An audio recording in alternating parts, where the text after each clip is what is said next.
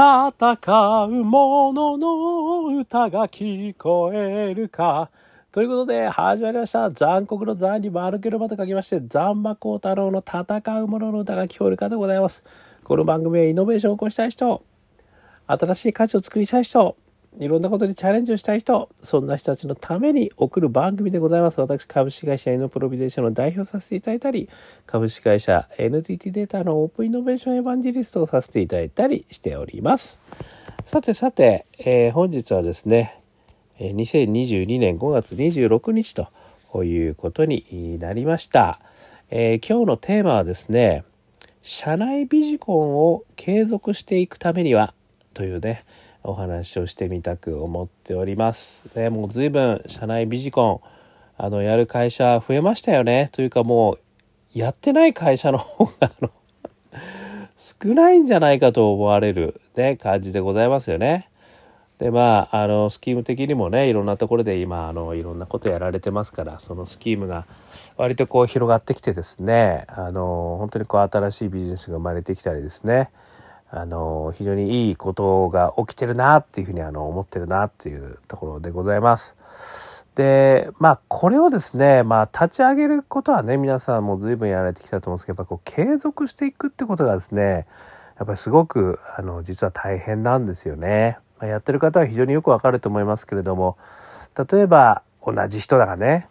また出てきちゃった問題ね同じ人ばっかりやってる問題ね これありますよね。それから、まあ、やったはいいけど、あの、成果出たのか問題ね。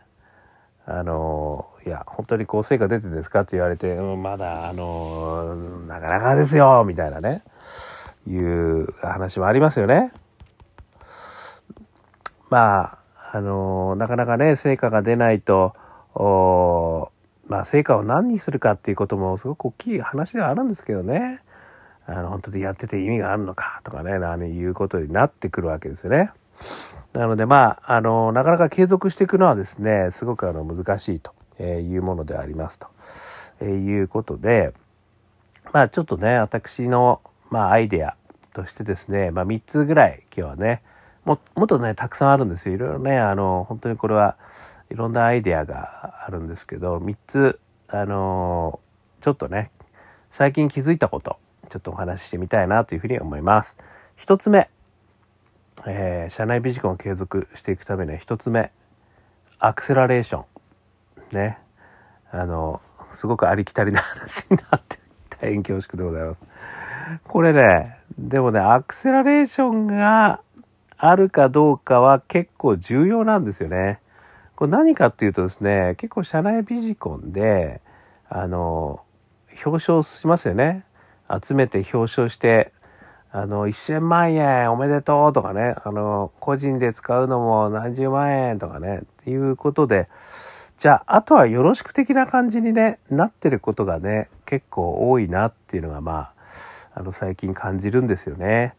で、あとはお金とね、あと稼働もつけてやってんだから、お前らが頑張れよ、的なね、あの、感じでこう、え、やると。まあそれはそれでねあの素晴らしいしそれで育つ人たちもたくさんいるんですけどあのまあなかなかですねやっぱりその冒頭ちょっとお話したようにその同じ人ばっか問題っていうのはあのある意味ノウハウがそのその人だけにね集中してるみたいなこともあるんですよね。であのこのアクセラレーションやってなかなかねあのうまくいく人うまくいかない人あのあるんですけどやっぱりこう事業化をこうやっていくまでの道のりにねやっぱり長けてる人っていうのは社内にたくさんいらっしゃいますよね。でそういう人たちであれば特にアクセラレーションはいらないんですけれどもやっぱりこうせっかく社内ビジコンをやってねあの今までやってこともない人たちもこう頑張って提案してなんかすっげえ面白いアイディアだからちょっと続けてみろよ。ね、でお金とあの稼働を上げるから頑張ってっって言われてもですね、やっぱりそっから先なかなか難しいんですよ、これ。なので、あの、なんとなくね、そこでこうやめちゃう。やめてはいないんですよ。毎年やってはいるんだけど、この、選んで終わっちゃうってケースがね、結構多いんじゃないかなっていうのが、ちょっと私が最近、あの、気にしているとこなんですよね。で私がやってた時はですねこう選ぶところのプロセスももちろんあるんですけど選んだ後のプロセスすごい大事にしててでそれをね社内イノベーションワーキングとかっつってあの5本柱とか6本柱とかってねいろいろ言ってたんですけどその柱にこう沿うようなことをね選んでこうやってたんですけどそのやり方っていうのはねそういう意味じゃや毎月きちっとねアクセラレーションのあの機会を設けるってことなんですよね。でしかもあの応募して受かった人たちはあのみんなそれをねやっぱり共有しながら見ると。あの今日は A さんが来てアクセラレーションやられて今日は B さんがやられてとかっていうとですねあの実はせっかくいいアドバイスがねそこで生まれてるんだけどあのその一つのチームだけにあの閉じちゃうんですよねでもそのアドバイスとかその気づきとかっていうことって実は僕新しいことをやってる人たちで全然ジャンルが違ってもですねめちゃくちゃ参考になるんですよね。なのであの例えば月に1回のねそういったアクセラレーションミーティングみたいなとこやっぱりそのあの人たちがね集まってね案件合格した人たちが集まってそしてあのそこでこうあのあそうか。あいつらこういうことやってるのかも知ることできるし。あそういうアドバイスで。確かにそうですよねっていう。そういう気づきがね他のプロジェクトからも出てくるんですよね。なのでやっぱりそういうこうワーキング的な形のコミュニティという形にしてどんどんそれがこう育っていくと。で月に1回はね必ずアクセラレーションをしてまあしかるべきね。それはあの技術的な人なのかあのビジネス的な人なのかいろいろいらっしゃるのであとはねこう知り合いのアントレプレーナー的に社内でやってきた人もいるでしょう、まあ、そういう人たちに入ってもらってであの叩いていただくと。これをねやっぱ毎月やる、ね、これやっぱりすごい大事なんですよね。ここだけでその終わらない、ね、お金と稼働をつけて終わらない。これがね1つ目アクセラレーションですね。それから2つ目1軍2軍というテーマなんですけどこれはですね何かっていうとやっぱり結局人なんですよね。あのまあ冒頭でお話した通りやっぱり同じ人ばっかりがねやっぱりできる人に見えちゃうんですよ。で実際そうなんですよね。でそういう人たちがこう切磋琢磨してまあ、まずは好きであるということとそしてでそれのやったことがあるってこの2つはあるんですけどでそれによってどんどんどんどんねそういう人たちにばっかりこうやっぱり案件が集まるお金が集まるっていうことがねまあ何年もやってるとねあの出てくるんですよね。またこの人なの？みたいなね。悪くはないんですよ。悪くはないんですけれどもあのなんか裾野が広がない感じね広がらない感じになっちゃうってことですね。でこの1軍2軍っていうのはあのさっきのねアクセラレーションの続きなんですけどアクセラレーションやってる時に、まあ、受かった人を1軍とするとなんか受かんないんだけど、でもちょっと興味だけあるんだけどやり方わかんないね。そういう人たちを2軍と仮に呼ぶと。すると、あの、オープンにやるってことなんですよね。つまり観客を入れてやるんですよ。まあ、もちろん社内の人間なんですけど、社内の人間の観客を含めて、そのアクセラレーションミーティングをやると。それによって、あの、自分の先輩、まあ後輩かもしれませんよね。あの、どんどん叩かれてる姿を見て、そうか、こういうことに気をつけなきゃいけないんだっていうこともね、あの応募して受かった人以外で次の時に本当はやりたいでもしくはやりたいことがないけどどんなものかまず見てみたいとかねいう人たちにもそういった場をね見せてあげることによってこれはねめちゃくちゃまずモチベーションに火がつくんですよね。あ俺だったらもっとうまくやれるかもしれないね。もしくはあいつがやれんだったらね俺だってできるぜ。ねこういう感情も大事じゃないですか。であとはねあのあそうかそういったことやったらあのなんかこううまくいかないんだってねそういう学びもあるんであのどんどんどんどんやっぱスキルアップしていくんですよねそれだけでね。なので1軍2軍ちょっと言い方あんまり良くないんですけどもまあ要は今回受からなかった人たちも入れた形でのアクセラレーション会議ミーティングっていうのをやっていくと。でいうような形にするとですね周りで見てる人からそして今度ね質問をなんかねいただいたりなんかしてねそういう人たちにも参加してもらってえやるとですね、意外とこれアクセレーションミーティングが盛り上がるんですよね。なんとなくあの、アクセレーションミーティングってなんかこうモニタリングされてね、なんかあの、経営会議にこう、毎回持っていくのも、それ用の資料作るだけでも大変なんだよ、勘弁してくれよ、みたいなことも あるじゃないですか。ね。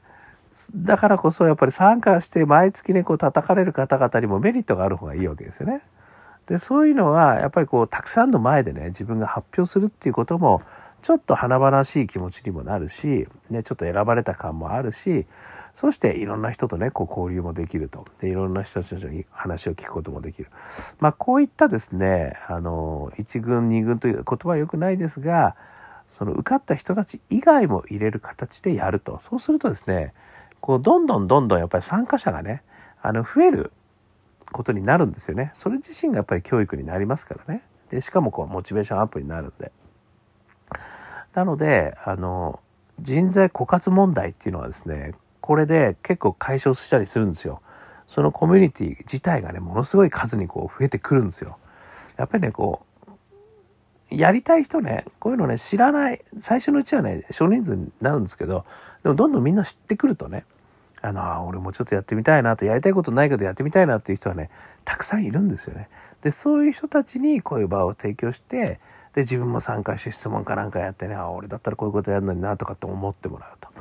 でこれこれだと俺だってできるなとも思ってもらうね。そうすることによってやっぱり人材がねこう還流しそして一人だけに集まらないねたくさんの人たちを交えることができる。これが2つ目。でそうするとねあの多産多死前からお話ししてますけどたくさんのアイデアが生まれることによってやっぱりいいアイデアがね質量がやっぱり質を量がするんですよね。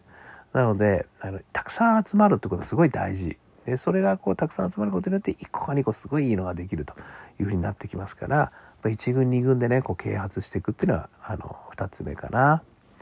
まあ今日紹介する3つ目。これはですねあのトップダウンボトムダウン。あ違うわボトムアップ。トップダウンボトムアップね。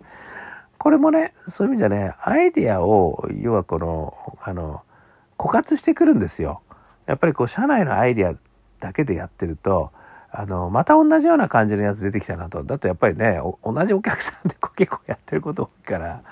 お客さんの課題もねそのそんなにバラエティーでね毎回毎回こう飛ぶわけじゃないからなんか前聞いたその同じような案件のちょっと次のなんかこうひねり加えたぐらいだな。案件ばっかり来てなんだか同じような案件ばっかりになってきたねみたいなねこれも案件という意味でねあの結構あのあるんですよあるあるなんですよね。でこれ案件をあのバラエティを飛ばすためには一つねトップダウンというやり方があるんですよね。まあ、ボトムアップは皆さんねお客さん相手してるからそこからニーズ拾ってやるっていうことだと思うんですけどボトムアップにあのやっぱりねできないことこれトップダウンなんですよね。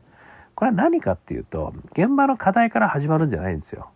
これはですね世の中の動きから始まるんですね。でこの世の中の動きをまず捉えなきゃいけないんですよね。だからこのアクセラレーション組織の人たちは常日頃まあそれの一つがオープンイノベーションのね私は UFO 型って言ってるいろんなその世界の課題とね、えー、ベンチャー企業の動きをこう見ることによって UFO 未確認飛行物体を発見しそしてそれと掛け合わせることによって中できんじゃないかっていうアイデーションができるっていうね